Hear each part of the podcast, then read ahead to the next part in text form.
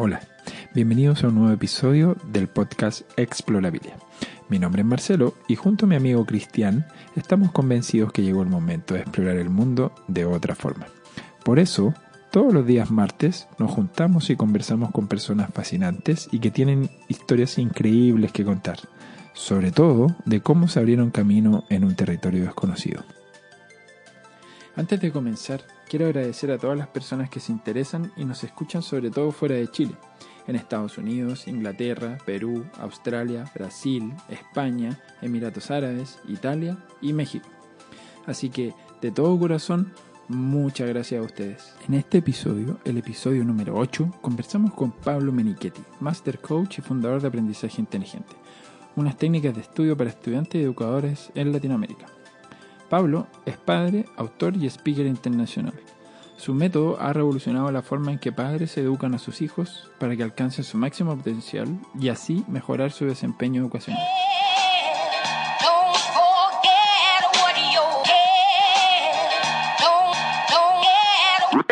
Yo soy emprendedor desde, desde los 15 años. Me falló mi primer emprendimiento que era vender jugo. Y de ahí que he tratado desde de, de todas las formas. Y bueno, es, es, muy lindo dedicarse a emprender y muy lindo que lo fomenten porque el mundo del futuro yo creo que es de los emprendedores. Viejo, ¿ah? Los emprendedores son los que realmente abren el camino. Así que los felicito chicos y ya me presento. Entonces, eh, Pablo Menichetti, eh, tengo 44 años y eh, soy dueño hoy día de una empresa, la empresa de coaching educacional más grande probablemente de Latinoamérica. Hay empresas de coaching pero no en el área educacional. Nosotros nos enfocamos 100% en empoderar a niños y a educadores eh, y prepararlos para los desafíos del futuro. Eh, yo escribí dos libros eh, con Random House que es la editorial más grande del mundo. el libro es bestseller en, en Latinoamérica y em, hoy día lo que hacemos es que entrenamos educadores para que entreguen nuestras metodologías y hagan coaching a los niños a lo largo de todo Chile y esperamos pronto en Latinoamérica.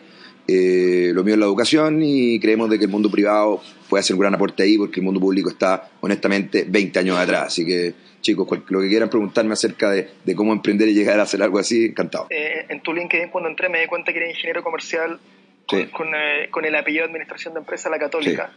Y quería saber qué pasó entre entre que saliste y entre que encontraste entre que encontraste o descubriste este, esta oportunidad del mercado ¿Qué pasó con tu vida profesional? Mira. Si cuando saliste y egresaste, ¿sabías qué ibas a hacer? ¿Qué pasó ahí? No, buena pregunta. Yo, bueno, ya hoy día entreno a los niños y una de las cosas importantes para ellos es un poco qué voy a hacer en mi vida. Y mi respuesta hoy día, ya con la experiencia que tengo, después de haber estado, he hecho coaching con los mejores coaches del mundo, que fue una de las cosas que me dio haber vivido en Singapur cinco años, ¿cierto? Eh, entrenarme mucho. Yo primero les recomiendo que se entrenen mucho, que se desarrollen en habilidades blandas y en habilidades que estén fuera de la parte del conocimiento. La verdad que la universidad hoy día, más que un título, es poco lo que te entrega. Yo creo que lo que la gente busca, que ustedes chicos están buscando con esto que hacen, y yo y la mayoría de los seres humanos, es el propósito en la vida, compadre. O sea, en el fondo, la gran pregunta es, eh, ¿a qué vine a este planeta? y yo por lo menos una pregunta que me he hecho desde que soy muy joven y, no, no entiendo eso de, vivir, de pasar la vida, no sé, sobreviviendo, por decirlo de alguna forma. Entonces, cuando tú buscas tu propósito, eh, busca una causa por la cual luchar. Y, eso eh, mucha gente lo pospone. Y yo creo que es importante hacer lo que uno le apasiona. Ken Robinson, que escribió El Elemento, dice, el elemento de una persona es cuando uno su habilidad, tus habilidades se conjugan con, el, con tu pasión en el fondo. Y ahí es donde obtienes lo máximo de ti. Entonces, yo trabajaba en banco, la verdad que no tengo nada contra eso, pero no me apasionaba en el fondo. Eh, voy a ser bien populista, pero hacer que los ricos ganaran más plata en el fondo y solo ver comisiones o, o, sea, no veía el propósito detrás. Eh, me costó encontrarlo y cuando llegué a la educación fue un poco buscando el propósito, o sea, el propósito de poder ayudar a otras personas a hacerlas felices en el fondo y poder dedicarme a eso y ojalá ganar plata con eso en el fondo, si no, si no es simplemente un hobby. y, ese propósito... Llegaste, ¿Mm? ahí llegaste, perdón, por, por suerte, ¿cómo llegaste a no, la suerte de los servicios financieros a la educación? yo creo que la, yo, no sé, la suerte no existe, obviamente algo de, suerte hay, pero, pero personalmente creo que uno, uno eh, dicen por ahí, mientras más levanto y más trabajo, más suerte tengo en el fondo. Eh, mira, yo, yo me fui a Singapur, o sea, yo tenía 32 años, un poquito menos que creo que tiene usted, chiquillo, ahora, y me fui a Singapur en el fondo a, a, emprender sin saber bien a qué iba. O sea, le contaba a Marcelo, Record, le decía a Marcelo, yo cuando mi plan de negocio cuando me fui a Singapur era mm, un chileno en Chile no tiene una gracia, un chileno en Singapur hace toda la diferencia en el fondo. Entonces, simplemente elegir un lugar donde yo pudiera tener una ventaja competitiva sin mucho plan de negocio. Yo nunca he ido a Asia. Entonces, sí sabiendo que tenía las capacidades, que, no tenía los, no sé, los compromisos financieros de tener una familia en ese momento y, sabiendo de que el emprendimiento es un paso a paso. El emprendimiento, chiquillo, a los que están escuchando, es poner una roca, estar en esa roca y poner la siguiente ahí. No, no es que están puestas todas las piedras y uno va a pasar por encima. O sea, en la práctica uno cuando emprende se va dando cuenta dónde tiene que poner la piedra que necesita eh, cuando ya está ahí en el fondo. Entonces, ya estando en Singapur, em, uno empieza a ver cuáles son las opciones en Singapur. Y terminé haciendo trading de alimentos y llevaba a representar empresas de alimentos como Aerosuper, Watts y otras más pequeñas, de vino. Y con eso sobreviví mientras buscaba mi pasión. Y, y, entrenándome a mí mismo, haciéndome coaching a mí mismo, me di cuenta que algo que podía hacer con los adultos, pero mucho más lindo con los niños. Y desde ahí que llevo entrenando niños y dedicándome a lo que me gusta y muero en esto. Oye, eh, Pablo, ¿en qué consiste este método, este método de aprendizaje? ¿En qué consiste? Te cuento. Em, a ver, lo que hacen, eh, lo que, lo que, lo que falta hoy día, que nos faltó a nosotros también, imagino que ustedes también, chiquillos, es que nos preparen para tener resultados escolares, eh, tanto académicos como personales. O sea, nadie te prepara para hacer una presentación, nadie te prepara para, no sé, enfrentar una, una, caída, nadie te prepara. Y eso hoy día el coaching lo hace. Pero más importante aún, para los estudiantes especialmente, es prepararnos con estrategias de aprendizaje multisensoriales. ¿A qué me refiero? Eh, tú no tienes ni una herramienta para sintetizar, ni una herramienta para tomar apuntes, ni nada. Nosotros hoy día le enseñamos a los chicos desde entender el contexto hasta eh, sintetizar de memoria, cómo organizar el tiempo, etc. Si tú entrenas a un niño con estrategia, uno, yo trabajo con jóvenes de, o sea, este fin de semana, dos días más tengo 100 niños, de viernes a domingo de entre 14 y 20 años. Ese es mi, mi foco, en el fondo de la adolescencia, donde todos arrancan, nosotros tenemos los mejores resultados, porque los chicos están buscando herramientas. Entonces, agarramos a los niños intensivamente, entrenamos a los jóvenes para que puedan tener resultados eh, em, lo más rápido posible. Súper sencillo los sistemas, sacar palabras clave, ideas clave, hacer apuntes, apuntes como los mapas mentales de Tony Busan, mnemotecnias de memoria, ocuparlas todas en un sistema integrado para que puedan tener resultados, motivarlos y enseñarles también a mantenerse motivados. Entonces, hoy día nos dedicamos a eso y el modelo que desarrollé ahora, porque el otro dependía mucho de mí, es una franquicia donde yo capacito a otros educadores y los franquiciamos para que ellos entreguen nuestros entrenamientos, pero en grupos de 3 a 5 estudiantes, no en grupos tan grandes. Básicamente eso. Yo hoy día estoy lanzando y levantando capital, hago una ronda de capital en julio para el modelo de franquicia para poder expandirme para el resto de Latinoamérica. Ese es el proyecto. Perfecto, mm. perfecto. Oye, Pablo, y yo quería, quería ir un poco antes, porque cuando tú dijiste que un chileno en Chile, está bien, no tiene ningún diferenciador quizás, pero un chileno en Singapur tiene una, una diferencia. Yo pienso exactamente igual. Ahora te quiero preguntar, ¿por qué Singapur? ¿Tiraste un dardo al mapa? ¿Tenías algún amigo? ¿Por qué Singapur hace cuánto? No sé hace 10 años no, no sé si era tan popular como, como lo es ahora, donde se escucha más. Sí, mira, yo. A ese lugar? Sí, buena, buena pregunta. Mira, en realidad no, uno no tira dardos porque es mucho más fácil analizar bien.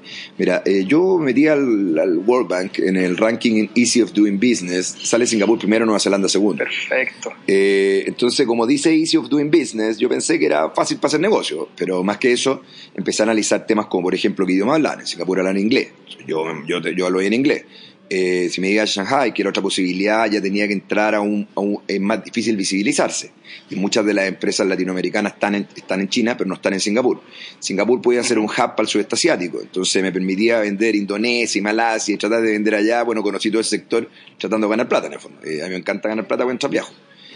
Y, mm, y, y, bueno, y lo otro es que había que buscar un punto en Asia y para serte franco, habían tres puntos. Era Hong Kong, era Singapur o era Shanghai. Y bueno, elegí Singapur porque creo que era más, estaba más, facilitaba al chileno con poca experiencia iniciarse en Asia. Esa fue la razón, básicamente. Perfecto. Oye, y ya conociste a tu señora, la que actualmente es tu señora, ¿no? Que es de Japón. Sí, japonesa, mamico. ¿Nos puedes contar un poco, un poco cómo, cómo se dio eso? Porque yo también estuve viendo un poco sobre ella mm. como empresaria y viene de Microsoft, ¿no? Viene del mundo corporativo. Entonces, ¿cómo fue? ¿Cómo se, cómo se, cómo se conocieron? ¿En qué, en, qué en, un entorno laboral? ¿Y cómo fue armar puentes entre una cultura como la nuestra y una cultura como la asiática? Si nos puedes contar un poco de eso. Mira, Mamiko viene de una, podría decirse, de un, de un pequeño pueblo japonés en relación a lo que es Chile, por ejemplo, eh, eh, de Yokkaichi, y como muchos japoneses, como hoy día en este mundo tan global, se fue a, a Singapur a los 20 años de edad, trabajó en Microsoft 12 eh, años, Y, ella estaba un poco en la misma onda, como un poco tradicional de, de, no sé, voy a trabajar en Microsoft hasta que me retire, buscar un marido que me dé estabilidad y todo el cuento, pero que algo que ya no cautiva ni en una generación en el fondo. Entonces, bueno, encontraste loco, loco eh, patio. y, y, nos metimos juntos, de hecho yo la metí allá al tema del coaching. Yo, yo recomiendo a todos los chicos que están acá que se entrenen, ojalá se puedan algún día con eh, T. Harbecker, con, eh, con eh, Deepak Chopra, con Anthony Robbins, con Robert Kiyosaki. hay tanto coach bueno que lo que hace es que te da herramientas prácticas para que tú puedas aplicar en el día a día. O sea, en el fondo yo como coach a mis estudiantes les doy cuatro herramientas, los entreno bien y ocupen esta y el resto son puras cabeza de pescado en el fondo. El resto van a perder el tiempo. Entonces, eso mismo hacen los otros coaches. Entonces, uno entrénense con herramientas prácticas. Dejen de estudiar contenidos que a nadie le importa y que poco sirven para emprender y, y busquen herramientas prácticas. Yo hice eso y, me metí con amigo y eso hace, hizo también de que, de que encajáramos en las formas de pensar. Yo creo que es muy importante que la pareja crea, tenga los mismos sueños, sueños parecidos y, y, no que uno quiera un loco independiente y el otro quiera estabilidad, porque eso, eso dura poco en el fondo. Entonces, yo creo que esto entre cultura fue más un tema de propósito, un poco volviendo a lo mismo. Los dos teníamos un propósito grande, nuestro propósito de ir algún día a vivir en Estados Unidos, especialmente en California, yo me quería ir a Silicon Valley, y ella también está en esa onda, entonces teníamos un sueño que va a costar, pero, pero seguimos en el fondo luchando por eso. Yo tengo una pregunta. ¿Cómo sientes que has cambiado desde, desde Singapur a Chile? ¿Cómo ha cambiado algo en ti? Eh, Mira, yo creo que. Mm, Porque me imagino no, que... no hay nada. No hay, a ver, lo único seguro es el cambio. Esa es una de las. Uno que tanto lee tantas cosas. Lo único permanente, lo único seguro es el cambio. O sea, todo está cambiando todo el tiempo. O sea, no es que yo no cambio, todos cambiamos, tú mañana es distinto hoy día y así.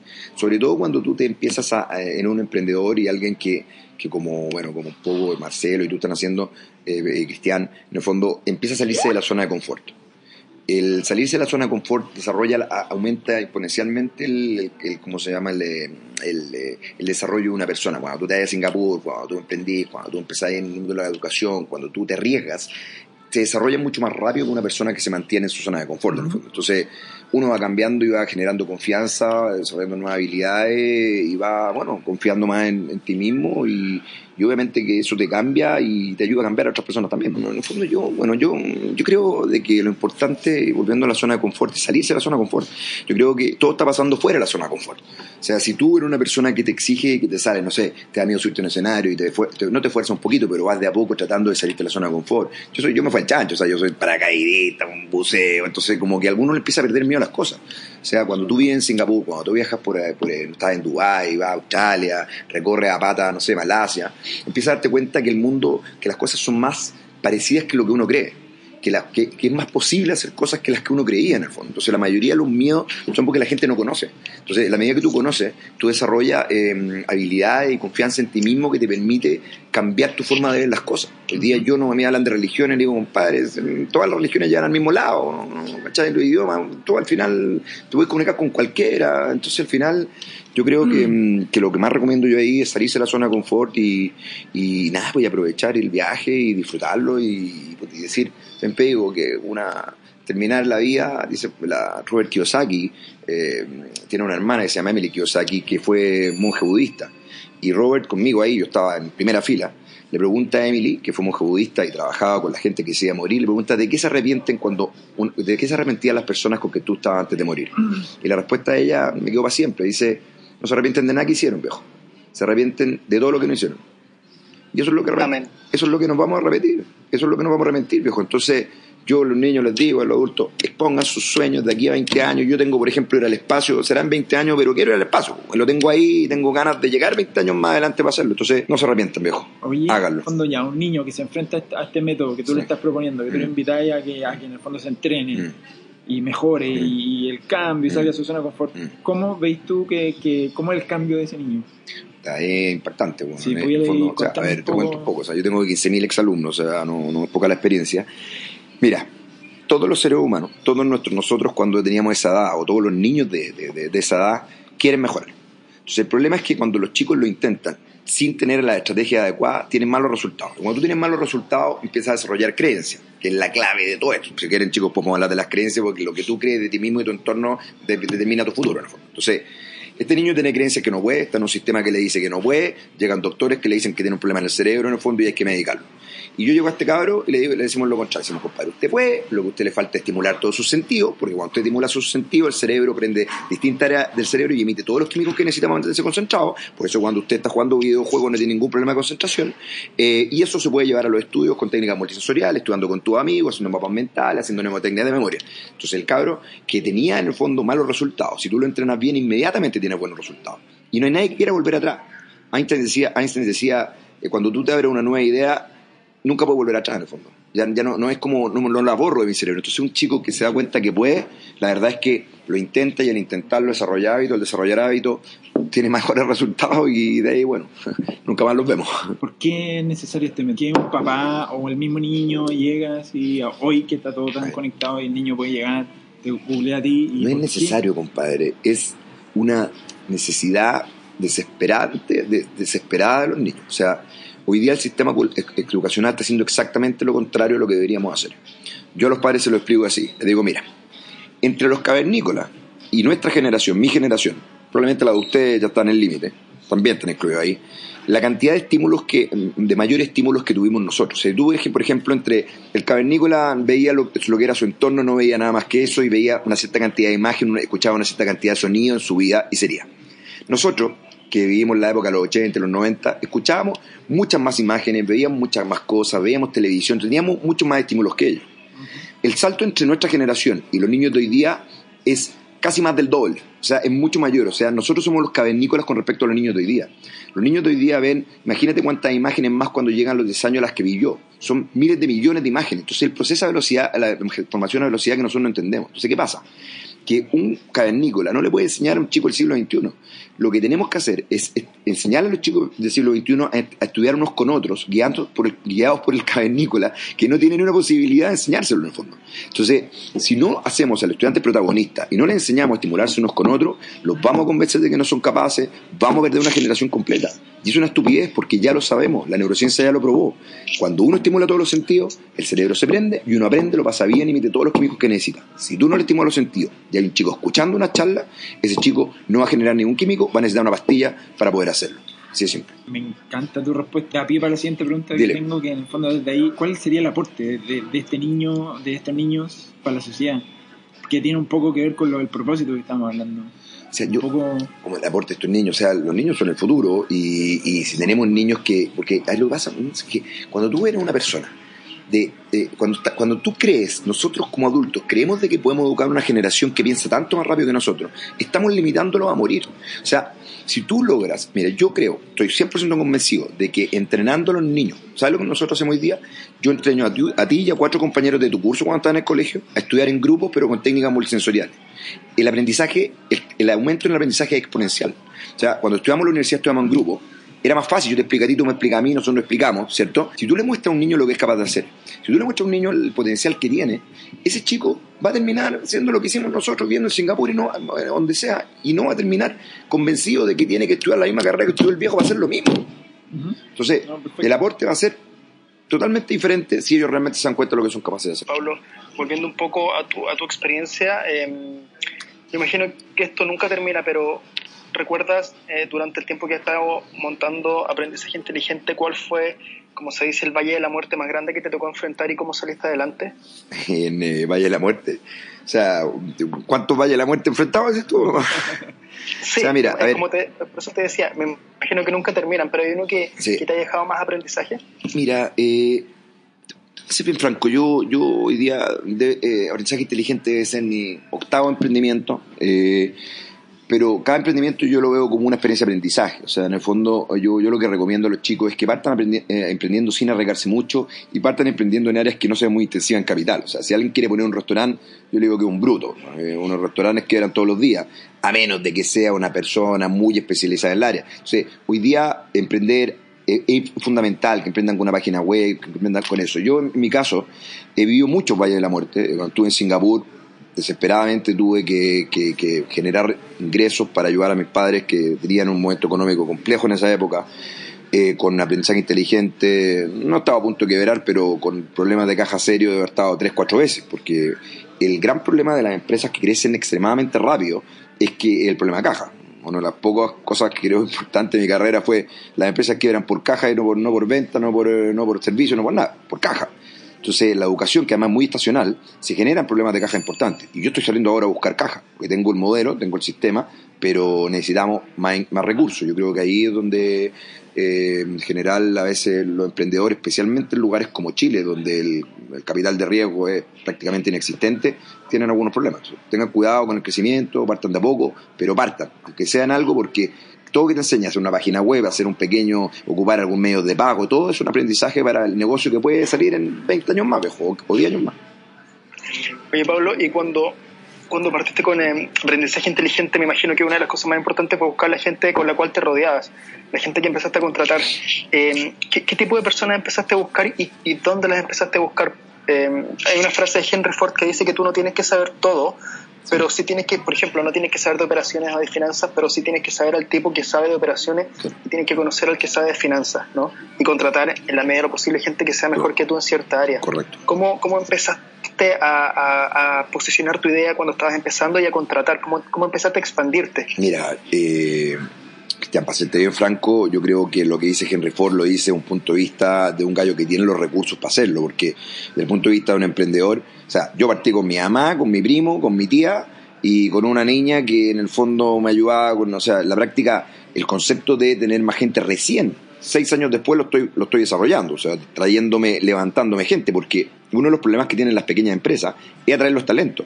Cuando tú, dicen por ahí que eh, eh, hay un, es un juego totalmente distinto cuando tú estás en mi situación ahora, de que los profesores y la gente quiere trabajar con mi empresa, que es súper innovadora, y hace, hace cuando partí, que nadie quería arriesgarse. Entonces, creo que al principio es bueno Em, generar un entorno de amigos, emprendedores, un poco participar en estas reuniones de startup. Yo creo que los que te rodean son más eh, terceros que están en tu misma onda que realmente poder contratar a alguien que sea más inteligente o más capaz que tú, porque los recursos no están.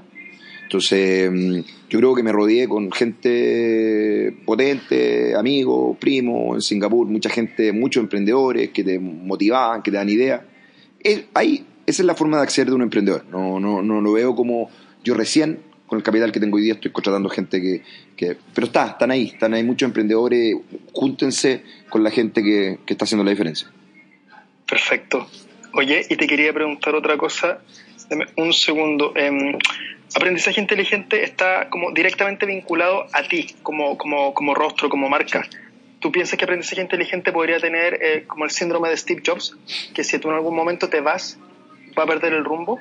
A lo que voy es, ¿tu imprenta es más fuerte que aprendizaje inteligente o piensas que aprendizaje inteligente en algún momento ya va a ser una empresa propiamente tal? No, mira, a ver, eh, bueno, yo creo que Steve Jobs en el fondo es un genio y yo creo que en ese sentido yo también tengo algo de genio ¿no? a, ese, a ese nivel, pero eh, ya tengo mucha experiencia y entiendo mucha educación y los modelos. La práctica yo estoy formando educadores para que entreguen nuestro propio servicio y cada vez dependen menos de mí. O sea, yo hoy día entrego, hago charlas, hago, hago, doy a conocer lo que hacemos, pero lo verdadero emprendedor. El modelo que yo tengo hoy día es tipo Uber, en el fondo. Eh, educadores que hoy día están aburridos del sistema, em, le enseñamos a emprender haciendo coaching educacional. Y un poco como Uber, nosotros ya un porcentaje de los ingresos de él. Entonces, todo mi objetivo hace años ha sido cómo hago para, más que para que el sistema no venda a mí, a morirme tranquilo, viejo. Si, si, si tú la entrevistas gente de la educación y lo que te estoy contando a usted, chiquillo, hoy día, está 20 años adelante. Bueno. Entonces, en la práctica, yo tengo ese como, como peso que es cuando tú realmente innovas, eh, ¿cómo haces para que eh, la idea o el propósito persista? Y yo creo que el modelo franquicia eh, es la solución y, y, tienes razón, es un problema que hay que tratar de solucionar. Es increíble porque también, ponte tú, las franquicias uno las piensa en restaurantes, las piensa en productos, pero claro, una franquicia a servicios también tiene, tiene mucho sentido. Sí, no, y, ahí, perdona, y ahí la gran diferencia, y porque nuestra franquicia es mejor que casi todas las franquicias, yo estudié las franquicias internacionales como común, es que lo que yo me di cuenta es que el gran error de las franquicias ocasionales es que le exigían un local físico a los, a los educadores. Entonces, para invertir una franquicia como Común, que tiene 25.000 franquicias a nivel mundial, uno tiene que invertir aproximadamente 15 millones de pesos en un local y en un capital de trabajo por cuatro meses. Yo les dije a los tutores, compadre, hagamos coaching en las casas de los papás de 3 a 5 estudiantes, no inviertan en nada y el 100% de sus ingresos para usted y los profesores generan de un millón a un millón y medio de pesos. Están locos, vendimos 60 franquicias en los primeros tres meses y ahora el problema es, bueno, eh, eh, armar bien las cosas y yo paré un poco con eso. Pero, pero el modelo de franquicia en la prestación de servicios yo creo que hace una revolución, porque nadie quiere contratar gente hoy día con todas las leyes laborales y hoy día en vez de ser un contratador, un empleador, somos proveedor. Entonces, es un tremendo modelo. Oye Pablo, ¿y cómo lo ves esto aplicado a niños de escasos recursos y a adultos? Por ejemplo, si una persona de 40 años se quiere reinventar, está estancado y quiere hacer un brainstorming y, ¿Cómo, se aplican esos dos segmentos? Niños de escasos recursos y adultos. Bueno, nosotros somos empresa B, porque una de las razones es porque, bueno, yo he hecho, no sé, decenas o cientos de charlas en, en los lugares más, más pobres de Chile, es un poco para dar a conocer la herramienta a los profes. O sea, yo la verdad que en cinco minutos al profe le doy dos herramientas y ya cambia la forma de dar la clase completamente. Eh, pero el, tema del, problema de la educación pública es que en países como Chile hemos ido retrocediendo. O sea, hoy día eh, todas las empresas tienen que ser sin fines de lucro para entregar eh, servicios a través de los fondos CEP, que son los fondos que el gobierno destina para este tipo de capacitaciones. Y obviamente yo, como una empresa con lucro, tengo que dejar de entregar servicios para que no me vinculen, no me empiezan a tratar de, no sé, de, decir que, estoy haciendo algo contra la ley o lo que sea. Entonces, eh, el mundo privado está alejándose un poquito de eso. Yo mi idea es hacerlo a través de otras empresas y a través de mi propio franquiciado. Entonces, lo que yo voy a tener es un, una especie de una cooperativa gigante de emprendedores, porque cada profesor es una empresa individual de responsabilidad limitada, una empresa, y yo voy a buscarles pega para que ellos puedan entregarla en los colegios, y por ahí vamos a buscarle una vuelta de cómo llegar a los niños de menores recursos, pero con gobiernos como estos, que lo que hacen es hacer todo, estatizar todo, y desperdiciar los recursos, que se despalfearran gastándose entre ellos mismos, eh, estamos retrocediendo en vez de avanzando. Oye, Pablo, ¿cuál es la principal falencia del modelo o del sistema educacional chileno y cuál es la principal fortaleza? Mira, la falencia yo creo que es, dramática, como te decía. O sea, hoy día estamos enseñando igual que enseñábamos mi abuelito, igual que le enseñábamos a los chiquillos en el, 1890, en el fondo. Eh, y eso está generando un impacto dramático en los niños de hoy día que se aburren con mucha facilidad y está generando muchas experiencias negativas. Entonces, eh, no es el sistema chileno, es el sistema en general. O sea, no a mí dicen, es que en Chile, ¿no? Si en Latinoamérica igual, y en países como Singapur ya están demasiado evolucionados. Pero igual yo te diría que se pueden hacer cosas ahí, o sea.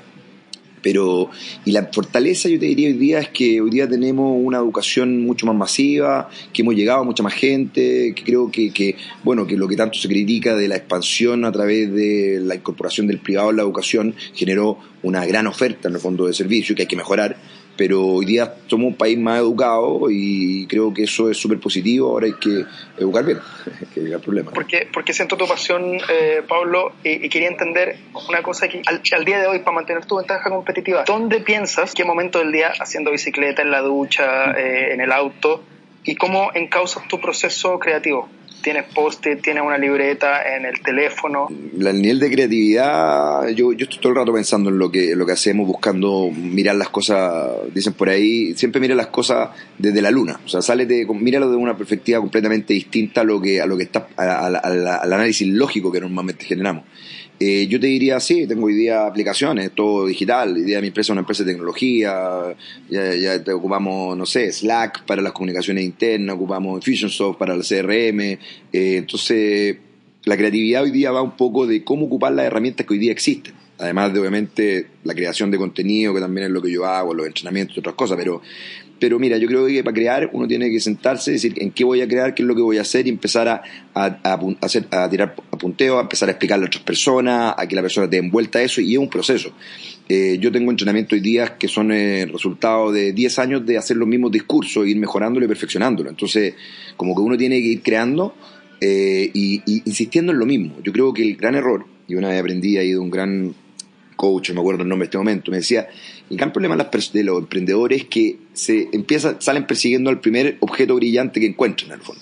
Entonces, él decía, el secreto del éxito es ver algo, decir que lo que quiero hacer es auto amarillo y darle con los auto amarillos hasta que en el fondo uno se dé cuenta que si el modelo no es el modelo, pero, pero ir mejorando en una cosa hasta que te des cuenta si es o no es, pero, pero eso de partir con una cosa, partir otro servicio, emprender otra cuestión, yo vi muchos emprendedores chicos, los que están escuchando, que están todo el rato soñando y el sueño está bien, eh, yo soy un soñador también y bien loco en realidad, pero, pero, pero, pero el sueño tiene que ser una cuestión más objetiva, más, llevarlo a una acción determinada, llevarlo a un hábito a, y a generar una serie de, de acciones eh, sobre lo que tú estás buscando para ver si eso es o no es y, no sé, y después ver ya con esa experiencia ir creando otra cosa nueva. Eh, y yo creo que al final la creatividad proceso permanente y un proceso que se fortalece con la experiencia que uno va teniendo. Eh, ¿Dónde te pueden encontrar? Mira, a mí, Google Pablo Menichetti en, Google. ¿no? mira, la verdad, fondo a través de, puede ser LinkedIn,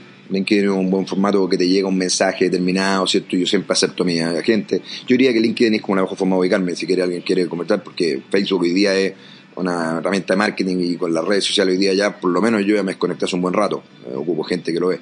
Así que LinkedIn, chiquillos, si quieren, mi mensaje es eh, emprendan, tomen acción, si están trabajando, tengan un emprendimiento paralelo, eh, hagan un, pongan un objetivo, pongan acciones diarias, y por ahí, ya que a usted le gusta el alguien me dijo una vez, si tú quieres aprender a emprender, tienes que entrenar tu cerebro para buscar oportunidades. Y la mejor forma es diariamente trata de buscar cuatro oportunidades de negocio, que sea la que sea, un taxista, cómo hace plata el taxista, eh, pero para ir entrenando tu cerebro para buscar las oportunidades. Busca un problema, va a poder buscar una oportunidad.